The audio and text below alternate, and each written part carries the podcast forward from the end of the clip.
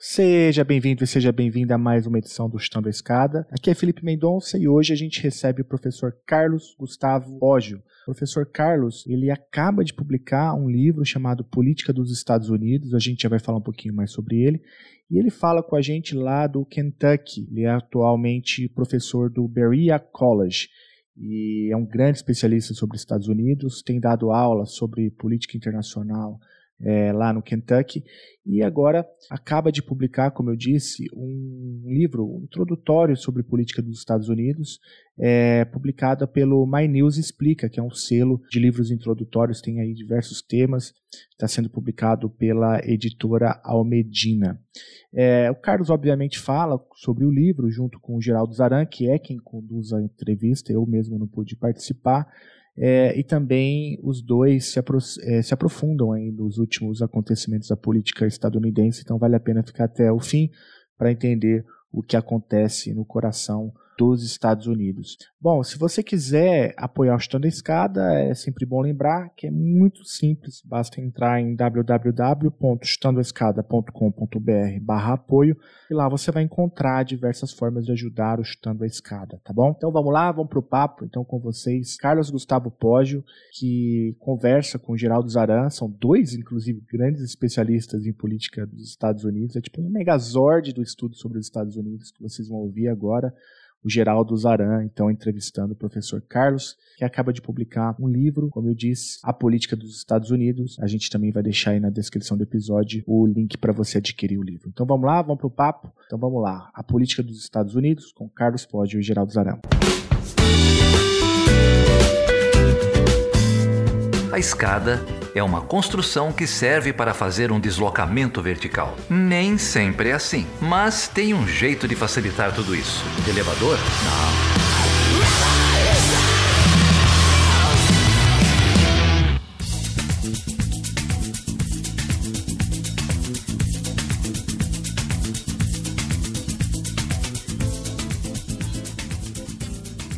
Então, senhoras e senhores, eu estou aqui com o meu grande amigo Carlos Gustavo Poggio. O Carlos já participou aqui desse podcast nos idos de 2017. É, foi um dos nossos primeiros convidados aqui. Ele é uma das vítimas, uma da materialização da fuga de cérebros do Brasil. O Carlos hoje é professor do Departamento de Ciência Política do Berea College, no Kentucky. Carlos, só assim pra gente conversar, hein? Muito bom te ver. Pois é, e você me lembrou agora que eu, eu lembrava, claro, de ter participado, participei acho que duas vezes com vocês, mas não lembrava que tinha sido em 2017, ou seja, há mais de cinco anos atrás, né? Então, primeiramente, parabéns por vocês. Raros são os podcasts, acho que tem essa durabilidade e com a constância que, e a qualidade que vocês produzem. Então, muito bom. Bom saber que estamos aí. Isso aí é, é culpa ou mérito do cabeça dura do Felipe. Eu já falei para acabar várias vezes, mas ele não, não deixa. É, vamos ver se se um dia o cansaço vence. Mas você veio sim, você foi o nosso episódio número 9, o número 10, por aí. Esse começo a gente sempre lembra bem, né? Eu é, lembro bem também das origens. Das dificuldades de produzir e, e da maneira como a, a mídia é, explodiu depois. E bom, bom te ter de volta, bom, bom conversar contigo. E estamos conversando sobre o pretexto de um livro que você publicou recentemente, agora em 2023, pela coleção My News Explica. E o título do livro é Política dos Estados Unidos. É, não tive acesso ao livro ainda, acabou de sair, mas estou imaginando que é uma introdução ao, ao sistema político americano, ao funcionamento das coisas por aí, é isso?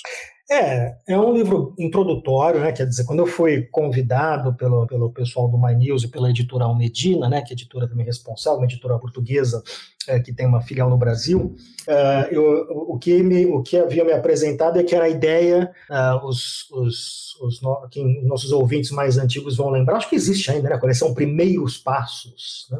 É, que é a ideia de explicar para o leitor em geral, né, para o leitor médio, não é para o leitor especializado, né, então, portanto, buscando uma audiência mais ampla, alguns temas diversos, né, tem desde, tem diversos, não são só temas de política, tem diversos temas que a série explique, ainda vai explicar outros, de sistemas complexos de uma forma relativamente simples. Né? E aí me chamaram para escrever sobre um tema que é bastante amplo, né? política dos Estados Unidos, e eu tive que exercitar bastante a minha, minha capacidade de síntese né? para tratar de uma série de assuntos, uma série de temas uh, num espaço pequeno. O livro tem cerca de 100 páginas, né? então bastante sintético nas questões.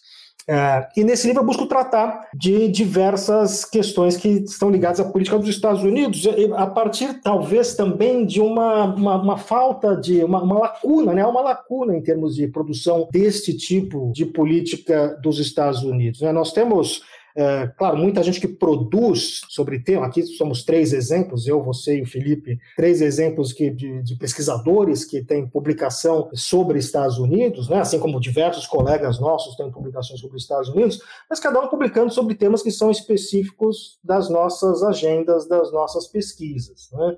Você tem uh, outro tipo de literatura um pouco mais ampla, digo de, isso eu estou falando de autores brasileiros, né, uh, que tratam de relações dos Brasil e Estados Unidos, por exemplo. Né, digamos o Muniz Bandeira, uh, um nome importante aí que trata de relações Brasil e Estados Unidos. Nós temos Uh, o Ayerbe, né, também nosso colega professor Ayerbe, que trata de uh, América Latina e Estados Unidos. Uh, tem um livro muito clássico, bastante utilizado, da professora Cristina Pessequilo sobre política externa dos Estados Unidos. Né? Eh, você tem livros sobre história dos Estados Unidos, né? pessoas que escrevem sobre história. Tem, enfim, nessa linha de livros um pouco mais de alcance de maior público, né? O, o, claro que o Maurício Bandeira tem um livro sobre história dos Estados Unidos também, mas tem um livro editado pelo Leandro Carnal, uh, que é um livro relativamente bom sobre a história dos Estados Unidos também.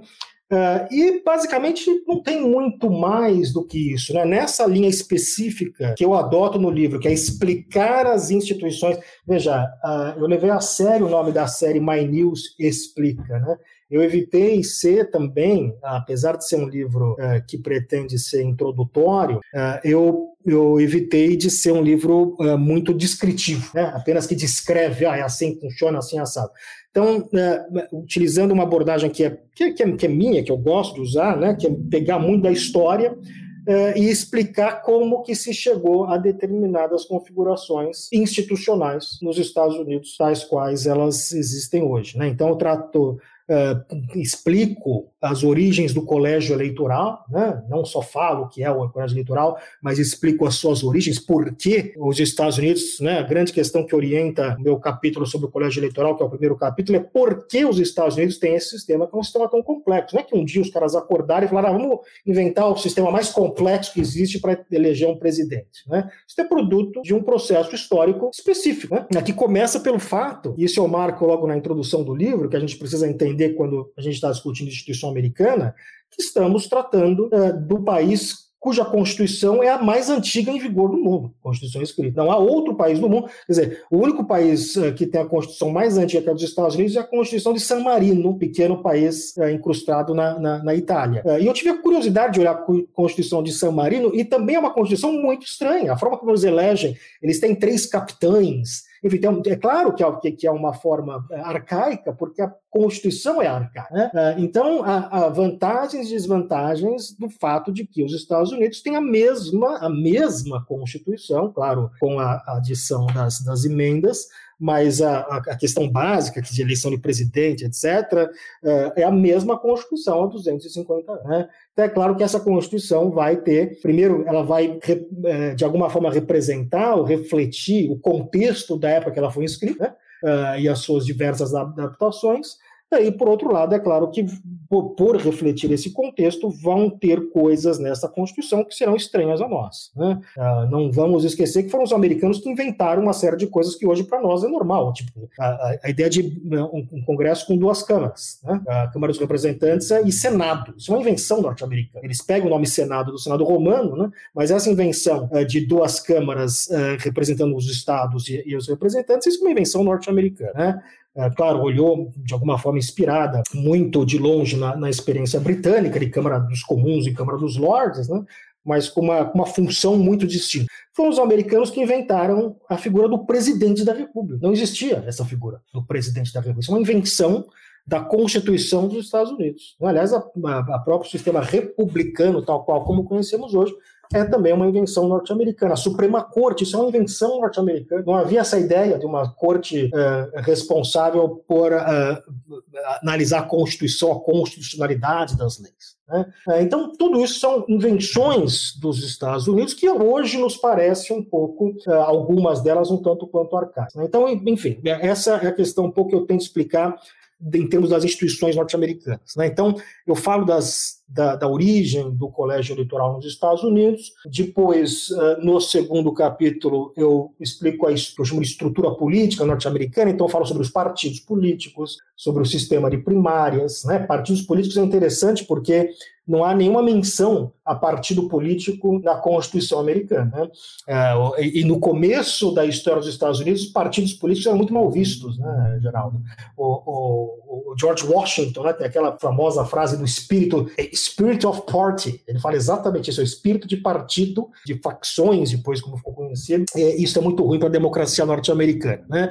É, então, sobre a característica dos partidos norte-americanos, o sistema de primárias, o papel do presidente da República, que era inicialmente pensado como um papel muito fraco, né? não era uma figura relativamente fraca, daí porque o Congresso norte-americano é, tem muito poder. Falo da questão do vice-presidente, do Congresso do Judiciário. É, no terceiro capítulo, e se eu estou me adiantando alguma coisa aqui, você me corte, viu, Alexandre? Não, não, eu acho que, enfim, acho que o, o, o ouvinte consegue perceber a, a, sua empolgação com o tema, né? A gente se aproxima do objeto e tem, e tem fascínio, né? É, eu só achei interessante essa sua pontuação, né? Primeiro, você, você falou dos historiadores, né? Vou deixar um, um alô para o nosso antigo colega Antônio Pedro Tota, que tem, tem um livro também pela Contexto, Os Americanos, mas eu, eu, de maneira geral, concordo com a sua leitura, né? Tem, tem livros de história, tem livros de análise de política externa, tem livros, mas, mas um livro sobre instituições em português. Acho que tem um livro traduzido da Jill Lapore, recente e tal, mas é, produção nacional tem pouco mesmo. Mas é, eu, eu achei curioso essa sua ideia de, das invenções, né? Na verdade, se você pega o período da Revolução Americana, da independência americana,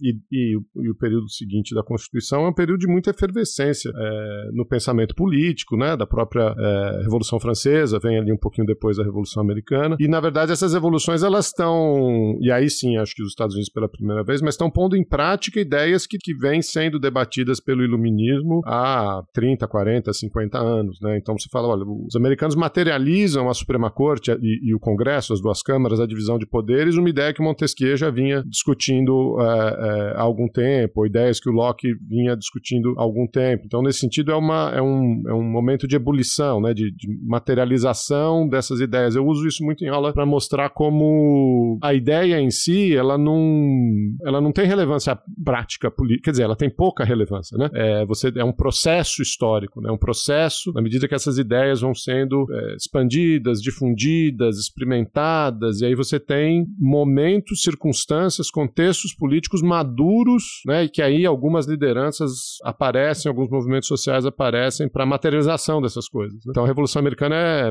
você estava falando aí da, dessa certa ojeriza aos partidos, confiança dos partidos, por quê? Porque eles viam as, a, briga política na Inglaterra e como ela se refletia é, nas colônias, né? É, então é um, é um momento interessante. Mas continue aí, continue aí, fale do, do, do capítulo 3. Não, e me, e me lembrou porque o, o, próprio Thomas Jefferson foi acusado de plagiar o Locke na Declaração de Independência. Né? Você lê lá o segundo tratado sobre o governo e lê a Declaração de Independência, e tem trechos, às vezes eu mostrava em sala de aula também, que são praticamente idênticos. Né? Uh, então, claro que teve muita inspiração desses ideais luministas, uh, ia falar inclusive do Montesquieu, uh, mas a colocação disso, quer dizer, a grande questão em como colocar essas questões em práticas. Né? E a gente fala do Montesquieu, fala do, do Locke e tal, mas temos que falar dos federalistas, né? que foram também essa discussão toda, e claro, e um sempre absorve, né? pega do outro, né? ninguém, ninguém acontece do nada, mas você tem aí também uma, que eu acho que é pouco estudado, né? talvez, o papel dos federalistas em termos dessas ideias ideias políticas, né, e como colocar em prática muitas dessas questões, o debate todo do liberalismo, né. E você tem a, a, as circunstâncias, né, não sei, teve um, um outro convidado que passou aqui recentemente, o Luiz Calegari, dizia assim, olha, as ideias, elas têm, ideias que são importadas, elas têm uma influência, mas a resultante, ela é dada pelo contexto, né. Então, é, da mesma maneira que os americanos, e muitos deles de formação na Inglaterra, guerra, né? O, o próprio Jefferson ia muito à França, enfim. Uhum. É, eles conseguem pegar essas ideias europeias e adaptar. Essas mesmas ideias estiveram presentes na Revolução Francesa. E deu no terror, e deu no Napoleão, e deu em outras coisas, né? Então a maneira como isso se materializa no, no, no continente americano tem o seu mérito próprio, né? É, essas, essas, lideranças, enfim. É, e, é, e essa, enfim, talvez não tenha a ver com o nosso debate, mas é um debate interessante, né? Das, das circunstâncias que levaram à Revolução Francesa versus as circunstâncias que levaram à Revolução Americana, né? Como na questão americana uh, o debate, digamos, material, né, era, não era tão presente como era no, na, na, na, Revolução Francesa, que de fato foi uma revolução, no sentido, aliás, tem historiadores que se uh, resistem a chamar a, Revolução Americana de revolução, porque não teria mudado é, muito a estrutura. Aí é a minha linha lá do Louis Hartz da tradição liberal, né? O, o principal fato do, dos Estados Unidos é que você não tinha monarquia, né? Você não tinha elite conservadora, então o liberalismo se implantou de uma maneira quase que homogênea. Né? Não, Enfim, não né? teve feudalismo, né? Eles foram direto. Não tinha ah, o antigo regime para derrubar. Né? Exato, não havia o antigo regime. Então, é, e isso, isso tudo reflete naquela, nas características é, próprias próprias né, da, do, contexto eh, da, da, da, colônia, né, depois dos Estados Unidos. Né. Então, isso um pouco. E, de novo, quero é, deixar claro: né, trata-se de um livro introdutório, um livro sintético, não dá para aprofundar muito dessas questões, né, trata de muita coisa um espaço pequeno, né, e tento fazer isso de forma é, muito muito sintética, né? Cada um dos temas que eu exploro no livro daria um outro livro, né? Dá para dá para escrever um livro inteiro sobre a questão do papel do presidente, dá para escrever um livro inteiro sobre uma série de questões que eu trato que eu trato nesse nesse livrinho que ele é bastante introdutório, né? É, ele é, na verdade, são são três capítulos e uma conclusão, né? O terceiro capítulo, né? É, é um capítulo mais histórico que eu chamo de Truman a Trump de Truman a Trump é a ascensão, as, as transformações da grande potência. Né? E começa no Truman, que é o presidente da Segunda Guerra Mundial, né? quer dizer, que é um marco importante. De novo, eu, eu faço um brevíssimo, acho que é dois ou três parágrafos que eu pego desde a época da, da, da guerra do século XIX, né, da guerra hispano-americana, mas eu foco muito na, no, no, momento que os Estados Unidos de fato ascende enquanto grande potência, que é no período uh, imediatamente após a Segunda Guerra Mundial, né, uh, com a doutrina Truman e tal. Então, é porque o Truman de Truman a Trump. Né? E aí eu, ofereço uma, que é uma visão que eu já venho defendendo há algum tempo, que eu construí um pouco quando eu estava dando um curso sobre, sobre política externa dos Estados Unidos, né? uma ideia de tríade, de tríades presidenciais. Né? Então, você teria uh, uma primeira tríade, que é o que chama da, da tríade fundadora do poderio norte-americano, que seria com Truman, Eisenhower e Kennedy. Né? Uh, e o Kennedy como o auge desse processo, né? eu cito aquele famoso discurso do Kennedy de quando ele vence as eleições, o discurso, de posse, que ele fala bear any price, né? Uh, vamos suportar qualquer preço em defesa da liberdade. Uma certa uma sensação de onipotência, né, que os Estados Unidos poderiam fazer tudo o que quisessem. Né? Acho que o Kennedy é um pouco auge desse processo. Né? E esse processo de onipotência ele é, é destruído, esfacelado é, com a Guerra do Vietnã. Né? A Guerra do Vietnã, na verdade, é produto dessa sensação de onipotência e que, ao mesmo tempo, esfacela. Então, os, os três presidentes seguintes ao Kennedy são uma tri, a chamada tríade trágica, né? que é o uh, aqueles que foram mais envolvidos com a guerra do Vietnã, o John, ou, ou, que de alguma forma foram impactados pela guerra do Vietnã, né, que é o Johnson, o Nixon e depois o Jimmy Carter, que pegou aí os, uh, essa fase, a guerra já havia terminado quando ele é eleito, mas que ele pega as consequências. Talvez a última da, vítima do Vietnã. Né? Talvez a última vítima, né, das, dessas transformações que ensejaram a guerra do Vietnã. Uh, e, depois, e depois vem a tríade, que é a tríade que vence a Guerra Fria, né? que, acho que eu denomino de tríade triunfante, né? que, é, que vem com Reagan, uh, Bush, Bush pai e Clinton. Né? Reagan, Bush pai e Clinton, que vão ser os responsáveis por finalizar a Guerra Fria, que é o auge aí, na verdade, é, é, é consolidar esse momento de unipolaridade americana, né? É, quer dizer, é uma sensação que você tem com Reagan, Bush pai e Clinton é diferente da sensação que você tinha com Nixon, Johnson e Carter, né, que é um momento mais de pessimismo e tal. Aqui você tem um certo momento de otimismo.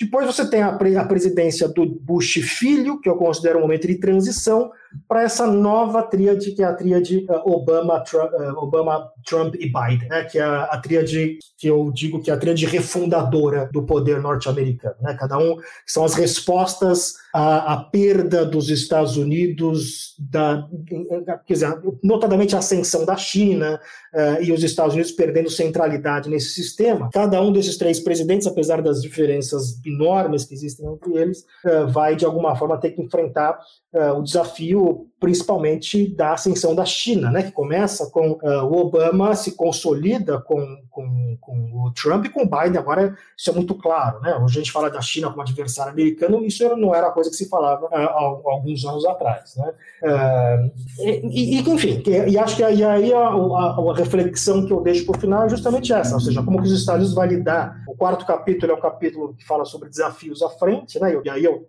fecho um pouco com, com de Trump a Biden, é, e trata um pouco da, da, da, polarização política nos Estados Unidos, né, de reflexo dessa polarização política. Né? Então, por exemplo, Eisenhower, que era republicano, entre os democratas, ele tinha 50% de aprovação. O Kennedy, que era democrata, entre os republicanos tinha 49% de aprovação. Uh, tanto, acredite, Bush, isso eu estou falando no segundo ano de mandato de cada um deles. Tá? Tanto o Bush pai quanto o Bush filho tinham aprovação acima de 50%, Geraldo, entre democratas. Né?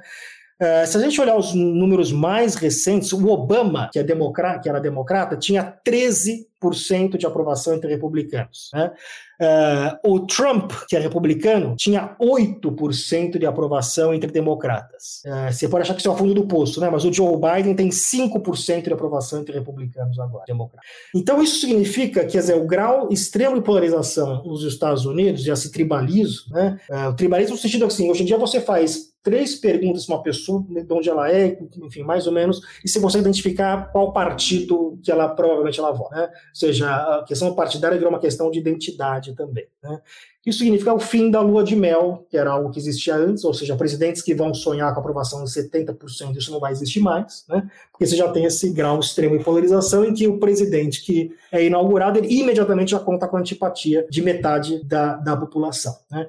Então, a, a, minha conclusão é um pouco, isso, do, do, portanto, no contexto doméstico e no contexto externo, ter que lidar com a ascensão de China, Rússia, né? e as questões todas que estão acontecendo no plano internacional. Então, esse é o desafio aí para os próximos presidentes né? Como lidar com esse, tanto esse desafio doméstico, altíssimo grau de polarização, quanto o desafio externo uh, com o surgimento de uh, competidores né, importantes para os Estados Unidos, coisa que não tinha alguns anos atrás. Perfeitamente. É, é, a gente conhece esses dados, né? Essa polarização começa ali com o fim da Guerra Fria. O pessoal costumava dizer que a, a política parava na, na beira do oceano, né? É, você tinha ali um, uma disputa política interna, mas a política externa era, em boa medida, bipartidária. E isso já começa a se esfacelar com o Clinton, com o Bush filho, é, mas toma um pulo de grandes proporções é, já durante o governo Obama. A minha leitura é que isso é um pouco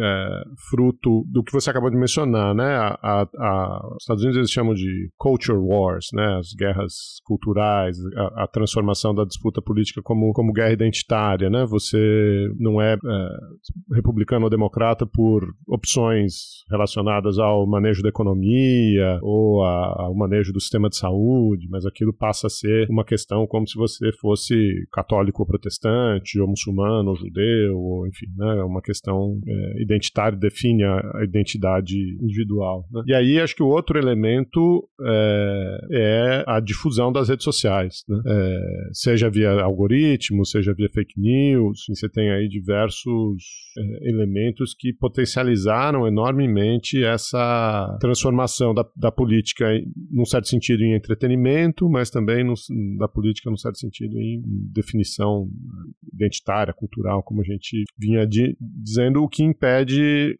é, compromissos, né? impede negociações, impede é, consensos, né? a, a, busca de consenso. Né? Então, isso é, realmente dá o tom nos Estados Unidos, dá o tom no Brasil, dá o tom é, em muitos lugares que a gente, que a gente tem visto. Agora, esse dado que você deu do Biden, eu, eu não tinha visto ainda. Né? É, achei impressionante. 5% de aprovação uh, num momento em que os Estados Unidos têm um desempenho econômico relativamente, a política econômica do Biden tem sido relativamente boa, bem sucedida, não tem? É, eu, eu até falei sobre isso hoje, no, coloquei no Twitter, porque eu estava olhando os dados e é impressionante que o, o Biden hoje tem exatamente 930 e poucos dias de governo, acho que 938. O Biden tem exatamente, se você descontar aprovação menos desaprovação, o número dele é exatamente na casa decimal igual ao do Trump, né?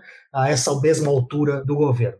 Uh, o número de aprovação do, do, Biden é muito similar à diferença de casas decimais também, de aprovação em relação ao Trump uh, e de desaprovação também. Deixa eu até pegar isso no momento que nós estamos falando aqui, uh, dia 14 de agosto. Né? Agora, em 14 de agosto, 937 dias de mandato. Nessa altura do mandato, o Trump tinha 40,7% de aprovação. A aprovação do Biden é 40,4%. O, o Trump tinha 54,4% de desaprovação. A do Biden é 54,2% de aprovação. Então, é, é e, a, e, a, diferença é mesma que é 13,7% negativo. Né? São dois presidentes impopulares nesse sentido.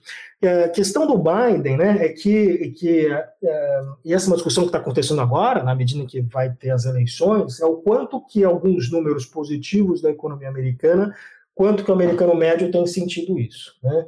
Eu acho que a grande questão ainda que precisa arrefecer um pouco, eu acho que acabou sendo um problema grande para o Biden, é a inflação. Né? Então, os Estados Unidos, com a maior taxa de inflação dos últimos 40 anos, já bem verdade que essa inflação vem decaindo, né? e os últimos números que saíram recentemente é, são números mais baixos dos últimos dois anos, mas a sensação de que é, há um aumento generalizado de preços e que é, as famílias né, têm dificuldade em conseguir comprar a mesma coisa que compravam anteriormente, isso é um problema. Ou seja, o quanto que esta que alguns tecnicamente dados relativamente bons né, da, da economia chegam no americano médio. Né? Ah, e claro que tem outras questões aí envolvidas. Né? Então, o, normalmente, né, quando a gente vai fazer uma previsão sobre se eleição, se vai haver reeleição ou não, a questão econômica é o, o principal fator, a principal variável. Né?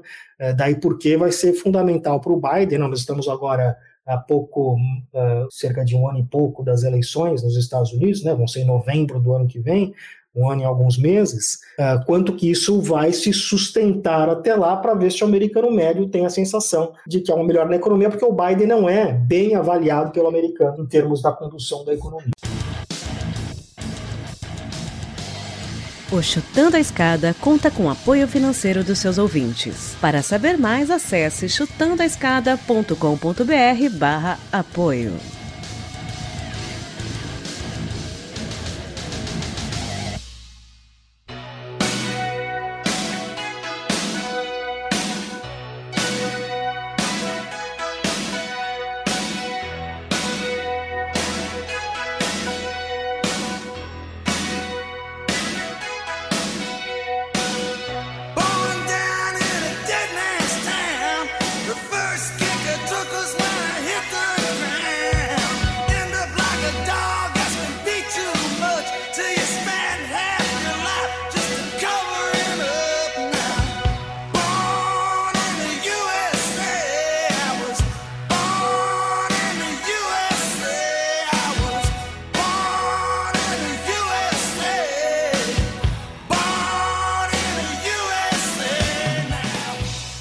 Mas já que você falou de eleição, a não ser que você queira falar de alguma outra coisa, você está aí nos Estados Unidos faz um ano, né? Temos agora notícias importantes vindas do Partido Republicano, candidatos ex-presidentes acusados de. Enfim, é, não sei nem quantas acusações o Trump está tá enfrentando já.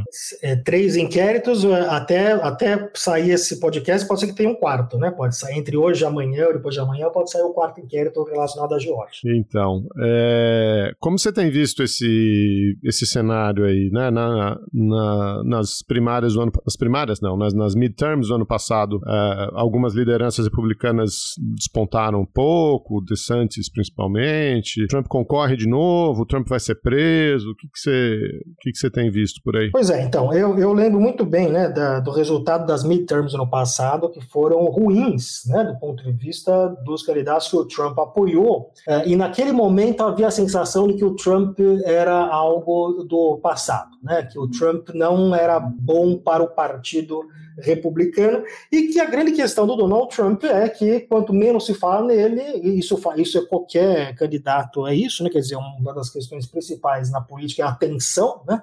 Uh, passou-se a se falar pouco, passou-se a se falar menos do Trump do que se falava, evidentemente, quando ele, quando ele era presidente. Né? Uh, claro que ele tinha uma presença muito grande e tal, mas acabou sendo ficando um pouco de lado. E aí começaram a surgir outras alternativas. Né? E a grande questão que se colocava é, na medida que vem o primeiro inquérito, que veio em março, a grande questão é qual vai ser esse impacto para o Trump, tendo em vista esse contexto, né, de que um, houve um, um, relativo enfraquecimento dele. Teve pesquisa no começo do ano que mostrou o DeSantis na frente do Trump, né, então parecia que haveria um certo enfraquecimento do, do Donald Trump. Uh, bom, hoje nós temos a resposta, né? A resposta é que isso tudo foi extremamente benéfico para o Donald Trump do ponto de vista da corrida dentro do Partido Republicano, né? Uh, por quê? Primeiro porque ele conseguiu aquilo que é que ele sabe fazer muito bem, que é a atenção. Então passou-se a se falar no Trump o tempo inteiro. Eu lembro que uma momento, um tempo atrás, o meu, meu celular piscou, só tinha notícia do Donald Trump. Né? Então falava-se mais do Trump do que do, do próprio Biden. Uh, então ele voltou à, à tona. E a, a grande chave para o Trump ser eleito em 16 não era falar mal dele, era falarem dele. Né? Falem mal, mas falem de mim. Ele sabe desde o começo que isso funciona muito bem. Né? Uh, e aí ele conseguiu vender o Trump, quer dizer, qual que é o apelo do Trump enquanto candidato? É o apelo do candidato antissistema, é o apelo do candidato que é contra esses políticos, que, olha, eu vejo o jeito que ele fala, ele fala o que, o que pensa, uh, então, portanto, ele tem um estilo que não é o estilo dos políticos tradicionais. Uh, ele é o candidato antissistema. Ele conseguiu estabelecer a narrativa de que esses inquéritos todos é o sistema, abre aspas, né, fecha aspas, indo atrás dele. Né? A narrativa é eles estão atrás de mim porque eu defendo os seus interesses. Então, se colocando como vítima. Bom, o resultado disso, dentro para o eleitor republicano, é inegável. Quer dizer, hoje a, a liderança que o Trump tem no partido nas primárias é uma liderança que é impossível de alguém uh, vencer. Né? Uh, então, o Trump só não será nomeado, e a pesquisa que saiu recentemente mostra que uh, os eleitores que votam no Trump, grande, no, no, nas primárias, eleitor republicano, está decidido a votar no Trump e nenhum outro candidato. Uh, esse, esse, grau de entusiasmo não existe no Partido Democrata.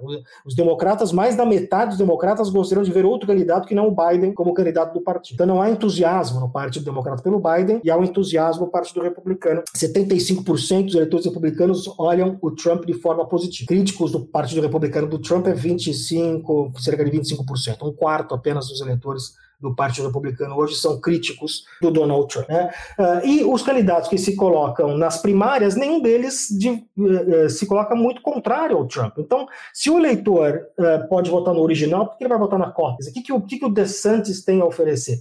O DeSantis tinha a oferecer no passado o seguinte: esse, era o grande argumento do DeSantis que fez com que ele avançasse nas pesquisas no começo do ano. Ele é o candidato que tem mais chance de vencer o Biden. O Trump não tem tanta chance, então, ainda que eu gosto do Trump, eu vou votar no DeSantis porque não vejo que o Trump tenha tanta chance. Né? Esse argumento está aos poucos sendo uh, perdido. Né? Primeiro que o DeSantis se mostrou um péssimo uh, estrategista de campanha, né? muitos erros na campanha dele, e segundo que as pesquisas, a pesquisa mais recente que tem colocando Trump e Biden deu empate. Né? Então tudo pode acontecer. Né? Vamos lembrar que o Biden foi eleito uh, em 2020 por margens muito pequenas em estados chaves, né? Arizona, Geórgia, que é onde o Trump estava brigando com ele. Uh, então a, a, a situação hoje não é uma situação favorável uh, para o Joe Biden. A situação hoje indica que uh, o Trump deverá ser, a não ser, de novo, que haja uma. Não é nem que ele seja preso, porque ele, a gente sabe, né? Mesmo preso, ele pode fazer campanha. Enfim, já aconteceu, inclusive, na história americana. Aliás, nessas eleições, tem candidato preso fazendo campanha. Não sei se você assistiu aquela série, o Tiger King. Né? Uh, o cara que fez o Tiger King, que chama Joe Exotic, ele é, está se candidatando pelas primárias do Partido Democrata para desafiar o Biden. Né? Ele quer ser presidente. Uh, ele poderia tranquilamente da prisão uh, fazer campanha. Não, não, há nada na Constituição americana que impeça isso. Então a questão é, a não ser que os republicanos, enquanto partido, dê um, algum tipo de golpe interno, enfim, ou que anuncie que não, nós não podemos nomear um candidato que foi condenado, alguma coisa aconteça no partido para o Trump não ser nomeado, mas pela, pelas vias normais de votos de primários do eleitor, é, é, nunca na história, né, a gente não, nada é impossível né, quando se trata de ciências humanas, mas nunca na história dos Estados Unidos, é, um presidente que tem, a essa altura do campeonato, a distância que o Trump tem dos demais candidatos nas primárias, nunca não foi é, o candidato selecionado. Né? É, então é muito difícil, é, teria que acontecer uma hecatombe muito grande para o Trump não ser o candidato nomeado do Partido Republicano. Então tudo indica que teremos uma nova disputa Biden-Trump. Claro que o Biden pode ter um problema de saúde, saúde, o Trump pode ter um problema legal ou também de saúde, é, mas aí são questões que não estão, né, estão, um pouco fora. Né? Então, salvo alguma surpresa desse tipo, tudo indica que teremos uma nova disputa entre os dois velhinhos americanos. É, acho que um problema legal já não é uma surpresa, né? O Trump terá um problema legal, é, ele pode não é, ser é condenado, uma, mas ele terá um problema legal. Uma surpresa se esse problema legal levar a algum tipo de desclassificação, enfim. Uhum. Agora, agora eu, eu nem me impressionei tanto pelo, pela sua certeza, né? Por essa certeza histórica, enfim enfim, o, nenhum candidato às primárias chegou e foi derrotado, enfim, isso acho que pode ser conjuntural. A, a, o que mais me eu achei sintomático na sua análise é que o, o, o, Trump, ele de outsider, ele virou mainstream do Partido Republicano, ou pelo menos do eleitor republicano. Na primeira eleição dele, é, você ainda ouvia barulho, né, entre as lideranças republicanas tradicionais, o Mitch McConnell, o Mitt Romney, é, algumas pessoas falavam de sair do partido, fundar um partido novo, né? A gente ouvia esses, esses rumores, esses boatos. E, e, num período muito curto de tempo, ele virou o Partido Republicano, né? É, e, e, aí mesmo essa, essa hipótese que você levanta de um, de um golpe, de, um, de uma insurreição dos caciques republicanos contra o Trump, é, isso é muito difícil, né? Porque, porque é ele, ele tem o eleitor, né? Tem um eleitor que, ele, que conseguiu, durante os quatro anos na presidência, colocar muitos trampistas em postos chaves do Partido Republicano, inclusive na presidência. No partido, na, na, nas cortes, né, na, em outros lugares na máquina do Estado. Né, é, isso, é, isso é que eu acho que é o fenômeno mais notório. Né, é, quando ele perdeu a eleição, muita, muita gente se perguntava o que aconteceria com o trumpismo. Bom, o trumpismo não foi, não foi a lugar nenhum. Né? Essa análise do DeSantis é interessante. Né, é, por que, que eu vou votar nele? Nele se eu posso votar no. Por que, que é, eu vou que votar que nas cópias se eu posso votar no original? Né? Exato. Quer dizer, o que, o que, que ele oferece uh, de diferente? Né? Uh, ou seja, e, o, e o DeSantis não conseguiu estabelecer um discurso. Os candidatos que estão enfrentando o Trump tem é o Chris Christie, é o mais antitrumpista deles, né? É, mas que tem, enfim, insignificante nas pesquisas, não é muito, é um dos candidatos mais mal vistos uh, pelo, pelo eleitor republicano. Ex-governador é, de Nova York, né, porque não conhece. De New Jersey, é, Jersey. Curiosamente, né, Geraldo, o Mike Pence tem adotado uma postura um pouco mais... Mike uh, Pence que pode ter uma, uma função central na, nos depoimentos agora, né, na investigação sobre o Trump. Né? Exato, muito próximo do, do processo todo. Né? É, mas de resto, você tem todos eles meio. É, é, o, o, o, político republicano tem muito medo do eleitor trumpista. Né? Então é muito complicado você conseguir um espaço num partido em que está na mão. O, o, que acabei de citar, 75% dos republicanos têm uma visão positiva do Trump. O que, que vai se fazer? Quer dizer, como é que você lida com essa realidade uh, política? E você não tem nenhum entre esses que são frontrunners, né? que seja Nick Haley ou DeSantis, Uh, ou uh, tem um, um, outro que é de origem indiana, que eu sempre esqueço o nome dele, que é um nome complicadíssimo, mas que é, a grande novidade dessa, dessa primária republicana, tem, tem, tem tido algum destaque, né? ele está conseguindo se destacar entre esse segundo pelotão, se você, se você conseguir procurar o nome dele aí, Geraldo, que não tem coragem de é, enfrentar o, o, Trump, e não só isso, muitos deles disseram, não, eu vou perdoar o Trump se eu for eleito. Ou seja, ele não, é, é, a, a, a medo desses candidatos de enfrentar o eleitor do Trump e a, e a, e a voracidade com que o Trump trata os seus adversários. Vivek Ramaswamy, uma coisa que assim. não é fácil, né? Você é, não é fácil. Vivek é um empreendedor. Ele, ele, ele, talvez seja a grande novidade até agora, tem se destacado em debates e tal, tem chamado, tem chamado a atenção, ele é alguém que eu prestaria atenção. Assim como a Nikki Haley, desse descendentes de indianos, né? Interessante essa. É, mas normalmente um perfil que não costuma não costuma ter sucesso eleitoral, né? Um empreendedor, enfim, alguém vindo do setor de business e tal, é, cara da tecnologia. Normalmente essas pessoas quando fazem essa migração não, não é, costumam, não costumam ter sucesso. Né? Donald Trump, né? Donald Trump é empreendedor. Mas ele, eu, eu, aí eu não sei, ele, ele foi primeiro celebridade, né? Eu acho que o, a, a, o caminho do Trump para para a presidência ele passa pelo The Apprentice, né? Uhum, é, uhum. Acho que isso é um negócio que tem que ser marcado. É, e, ele sabe, assim. e, ele, e ele trata a política, veja, agora vai ter o debate republicano. O que, que o Trump está fazendo? Ele não fala se vai ou se não vai. Ele fala, vou falar de última hora. O que isso faz com que o debate que ia ser sobre os republicanos seja sobre o Trump. Se o Trump vai ou se o Trump não vai. Ele sabe, ele sabe lidar com isso. Ele sabe lidar com a mídia. Então ele sabe como ninguém lidar com essa era que era do, do entretenimento. Né? Tem, um, tem um livro que eu indico, foi um livro escrito na década de 80, é, que, que, que, previu muitas das coisas que, vão, que estão acontecendo agora, que chama Entertaining Ourselves to Death, que é, que é, um, que é um, que o Trump sabe mexer com essas coisas. É, tá ali na estante em algum lugar. É. Esse aí. Muito bom. O... Muito bem. que mais? Você quer falar mais do quê? Não, acho que é isso. Vamos acompanhar agora, né? Para ver. Acho que agora a coisa começa a esquentar de vez, né? Vamos ter de novo aí o primeiro debate entre os republicanos, a primária republicana, acho que aí esse é, o, é o talvez o, o, chute inicial aí da campanha começando para valer aqui nos Estados Unidos. Você estava falando das, das diferenças, né, do, do enfim, das, das coisas únicas do, do sistema político americano. Tem algum referendo aí acontecendo no Kentucky na próxima eleição? Uh, te, vai, sabe que vai ter, o Kentucky é interessante, né, porque no, aqui uh, é um, um, estado bastante trumpista, né, votou fortemente no Trump, porém o governador é democrata e é muitíssimo bem avaliado. Vai ter eleição para governador agora e ele deve ser reeleito sem, sem dificuldade. Ele está entre os governadores mais bem avaliados dos Estados Unidos, o governador do Kentucky. É um democrata. E por outro lado, o, o Mitch McConnell, que é o senador aqui pelo Kentucky, é um dos senadores mais mal avaliados. Né? E é republicano. Então é muito interessante. Mais mal avaliados, mas controla o Senado há décadas, né? Há décadas. Até agora tá, parece que está.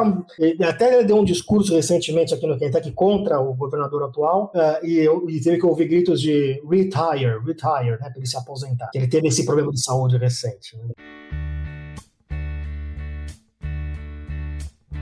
You know,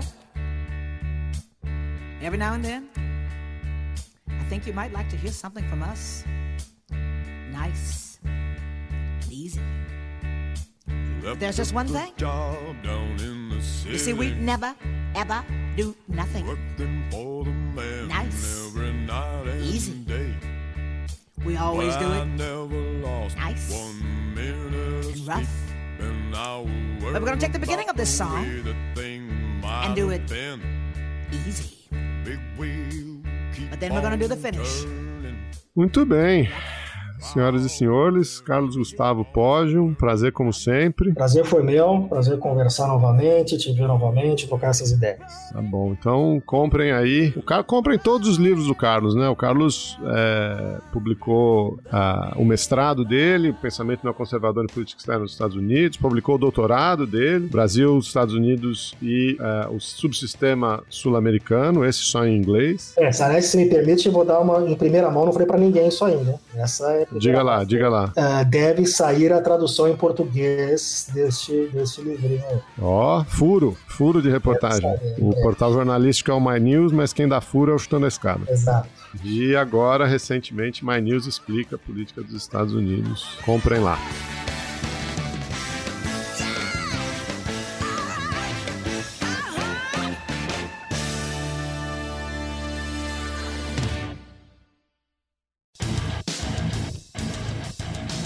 Você acabou de ouvir mais um episódio do Chutando a Escada. Para apoiar, acesse chutandoaescada.com.br barra apoio.